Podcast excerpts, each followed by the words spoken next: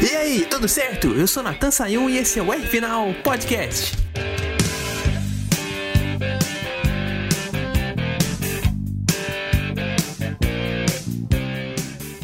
Tudo que aconteceu em Santa Cruz do Sul nesse fim de semana, acidentes, estratégias, ultrapassagens, reflete bem a estatística mais marcante desses dois dias. Hum. Das quatro corridas disputadas, duas da Stock Series e duas da Stock Car Pro, só em uma o Pole venceu, que foi na, o Ricardinho Maurício da primeira corrida da Pro. O resto foi pego pela improbabilidade de Santa Cruz do Sul. Improbabilidade que eu digo, a agressividade dos pilotos que não se importaram se o asfalto era novo ou não. Todo mundo arriscou e, e muita gente com um trabalho bem feito. Diga de passagem o Matias Rossi, que estava ali largando de quarto e tentou pular para segundo na, na largada da corrida 2 arrumou a linha de fora ali para fazer a ultrapassagem na curva 1 e aproveitou bem que tinha um espaço vazio, já que o Pedro Cardoso foi pro lado direito para se posicionar atrás do Cacá Bueno e o argentino mandou ver, foi ali por fora e tentou ganhar algumas posições, só não conseguiu passar tudo porque aquela linha de fora era pior, né? A linha de, a linha de dentro era melhor que a linha de fora, porque tinha uma linha de traçado melhor para essa primeira sequência de curvas. Mas assim, ele conseguiu ganhar um, um embalo legal para se manter ali na frente do Zonta e ganhar a terceira posição do piloto paranaense. Foi para mim uma das manobras mais bem feitas da corrida. E que no final das contas foi importantíssimo para ele conseguir o segundo lugar na própria corrida 2. Já que depois disso ele estava bem posicionado na corrida e foi beneficiado pelo vai e vem da prova. Agora, sobre ultrapassagens ruins, eu vou falar que aquela do Pedro Cardoso sobre o Cacá Bueno se encaixa como uma, mas se encaixa como erro de cálculo do push to pass, não da manobra em si. Porque a manobra, se a gente pensar bem, foi bem planejada. Tava na parte de descida, ele tinha é, o lado de dentro, e tendo a velocidade certa, podia fazer. O problema foi o que o Reginaldo M falou na transição da Band. O efeito do push to pass tinha acabado de acabar no carro dele, e ele tava rápido demais. E completando aqui a informação do Reginaldo, que eu vou falar aqui, é que ele tava muito rápido ainda na parte de descida. Então esse tipo de velocidade fez muita diferença para ele, né? Ele tava rápido demais demais e não conseguiu frear o bastante para executar a manobra com perfeição. Acabou sendo ruim para ele, acabou sendo ruim para o Kaká, que deram liderança de presente para o Zonta, porque eles embarrigaram a curva. Mas eu acho que esse foi o único lance que o Pedro teve culpa na corrida toda, porque é, o pit stop que ele se envolveu, né, o incidente no pit stop com o Denis Navarro e o Rodrigo Batista, para mim foi mais culpa do, da equipe do Denis do que do Pedro Cardoso. Porque para mim o Pedro tava na linha preferencial, tava saindo ali do pit lane e tava ali com a velocidade para voltar para a pista. Ou o Denis estava liberado para acabar a parada e voltar para a pista. Mas tendo ali um trânsito tão intenso para sair, para mim quem merece a prioridade não é o cara que tá saindo do pit stop, é o cara que tá passando ali no pit lane. Já saiu, já fez a parada, tá na linha do box e tá voltando ali com um pouco mais de velocidade. Então, quem tá acabando ali a parada tem que ser segurado ou, no caso se ele for já liberado pela equipe, frear um pouquinho, esperar o, o rapaz rapaz da frente passar, que tá na velocidade maior, e voltar para a corrida. O que não aconteceu, os dois se encontraram do jeito errado e a gente teve o acidente. Nisso tudo, coitado do Rodrigo Batista, né? Tava saindo ali, tava no seu pit stop normal, de repente veio os dois em cima dele, para cima do box dele. E ali foi um momento que a gente vê a, o que precisa ser feito, né? Acho que para mim a prioridade do fast lane tem que ser para quem tá, já fez a parada antes, você tá na linha para voltar para a pista, não quem tá saindo do box. Não, não quem acabou de ser liberado para a equipe e tá saindo do, do seu pit. Mas essa é a minha opinião. Se você tiver outra opinião, pode comentar aqui no chat do High Speed, como também no, no stories aqui do meu Instagram, que eu vou compartilhar o podcast e, e comentar o que você acha. Se foi culpa do Denis, se foi culpa do Pedro Cardoso, que não diminuiu bastante. Comenta aí que eu quero ver a sua opinião. Agora, comenta aí o que você também achou do último pit stop, que deu a vitória pro Rubinho. Ou melhor, o último não pit stop do Thiago Camilo, né? Porque ele tava num bowl assim, uns seis carros e foi o único que não fez o pit stop obrigatório. Não sei o que aconteceu com ele. Inclusive, um momento chave disso, né? Ele tava naquele bowl do, dos carros que não tinham feito a parada obrigatória, todos estavam andando junto. Todos eles fizeram um movimento para entrar no box e ele fez ali um movimento diferente, mas para buscar um traçado da pista, não para fazer o traçado de entrada do box. Muito estranho. E mais estranho ainda porque tinha um risco de desclassificação, né? Você não fazer um pit stop é, obrigatório, você é punido. E como aconteceu com ele, ele foi punido por não ter feito pit stop obrigatório. Então não tinha essa estratégia de, ah, vou ficar na pista, ganho a punição, mas eu consigo recuperar tempo, porque a punição é só de tempo. Não tem isso, é desclassificação direta. E ele quis receber a bandeirada assim mesmo, sabendo disso. Realmente não dá para entender o que aconteceu. Eu tô aqui gravando esse podcast é, no domingo à noite após a prova, então não tem muita informação depois disso.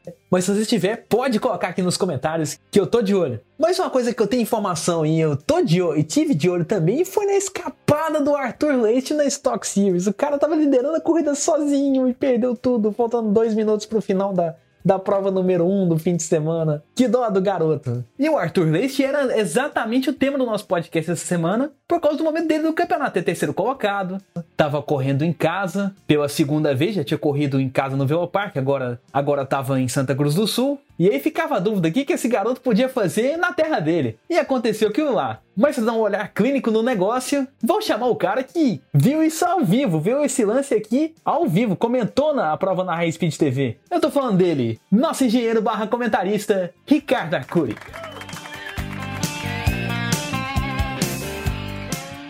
Olá, caríssimo Natan e amigos do podcast R Final. Natan, que corrida foi aquela sábado, hein? E que coisa que aconteceu com o Arthur Leist.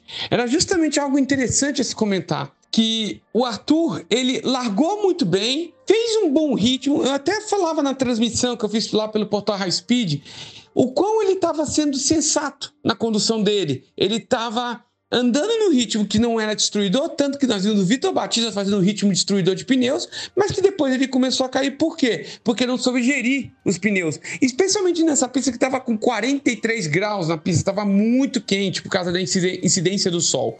E eu vi um, um Arthur Leist fazendo um desempenho rápido, porém sensato, e aí depois ele foi administrando a distância dele, tanto que abriu 6 segundos e meio. Mas aí veio aquela fatídica penúltima volta e aquela perda de controle que claramente foi um contristeço. Aquela curva é uma curva de terceira marcha, muito longa e relativamente rápida. Ele acabou perdendo o controle na entrada dessa curva, porque provavelmente o traseiro direito, que é o pneu crítico da, da corrida, devia estar desgastado demais, ele a traseira soltou demais na hora que ele virou, ele tentou contristeçar, Nick foi contristeçar, ele foi reto, acabando com todas as chances, acabando com a vitória e acabando com a corrida também, né? Que goste ou não, por causa da, do trabalho dos carros de auxílio na pista, a corrida que ter encerrada duas voltas antes. Diga-se passagem, que sorte do Vitor Batista, hein? que o pneu furou 500 metros depois da linha de chegada. Ou seja, se ela fosse até o fim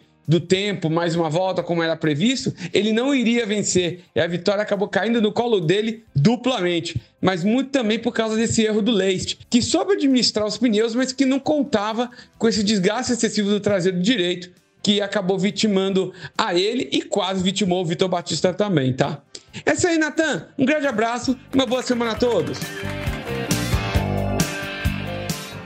Arcuri respondendo mais uma vez, realmente, né? Os pneus foram um fator decisivo para essa primeira corrida. Vamos lembrar que o horário da corrida foi bem importante para isso, né? Foram no horário da uma da tarde. Então o sol tava pegando forte ali em Santa Cruz do Sul. Ali na hora que o Leite escapou, tava perto da 1 e meia. No seu, se eu não me engano, já tinha passado de 1 e meia. Então a gente viu claramente como os pneus derrubam até os melhores. Eu, mas eu fico surpreso como isso aconteceu de um jeito brusco, porque a gente viu e o na mesma volta, umas curvas antes, ele pegando a traçado normal, pegando os de dentro, algum, acho que umas duas vezes ele pegou o lado de fora, mas assim, do jeito normal, só para pegar a tangente da curva mesmo, e de repente o carro começa a escapar. Realmente é, é impressionante o efeito dos pneus daquele carro, né?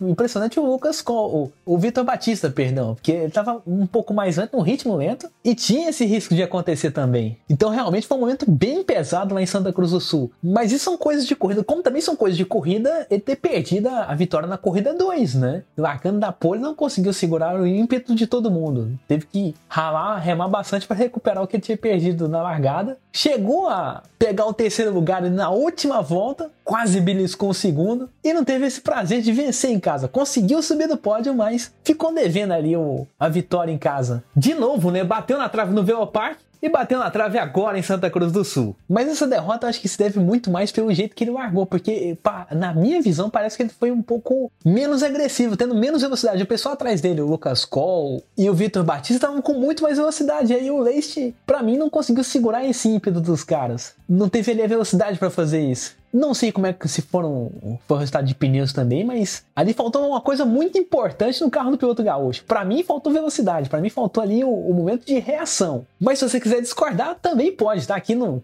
coloca a sua opinião aqui no chat da High Speed TV e me fala. Como também não deixar de seguir, curtir e comentar as, as redes sociais do Portal High Speed. Arroba Portal High Speed no Instagram, Portal High Speed no Spotify e High Speed TV aqui no YouTube. Não esquece de se inscrever se você não for inscrito, hein? É muito importante para você não perder nenhuma das atrações ao vivo. Além da Stock Series que a gente transmitiu aqui, teve corridas da Copa HB20. Na terça-feira você vai ter toda a repercussão disso no Alucinados por Velocidade, 9 horas da noite, terça-feira, 9 horas da noite. Como também vai assistir a prévia de outras atrações, né? Das, das corridas do próximo fim de semana no área de box na sexta-feira, 10 da noite, lá comigo e com o Luiz Felipe Ramos. Hoje o R Final vai ficando por aqui, mas também não esquece de seguir o meu Instagram pessoal, arroba Final como também de seguir o nosso canal aqui no Spotify, né? Que é R Final Natan. Aperta o botão seguir para você não perder nenhuma das atrações que a gente está postando aqui. Inclusive, semana que vem tem GP de Singapura, né? A Fórmula 1 tá de volta aí depois de três semanas, inclusive com a chance de título do Verstappen. Vou, re vou repercutir tudo se Deus quiser. Então não perde essa não. Por hoje até a próxima e um grande abraço.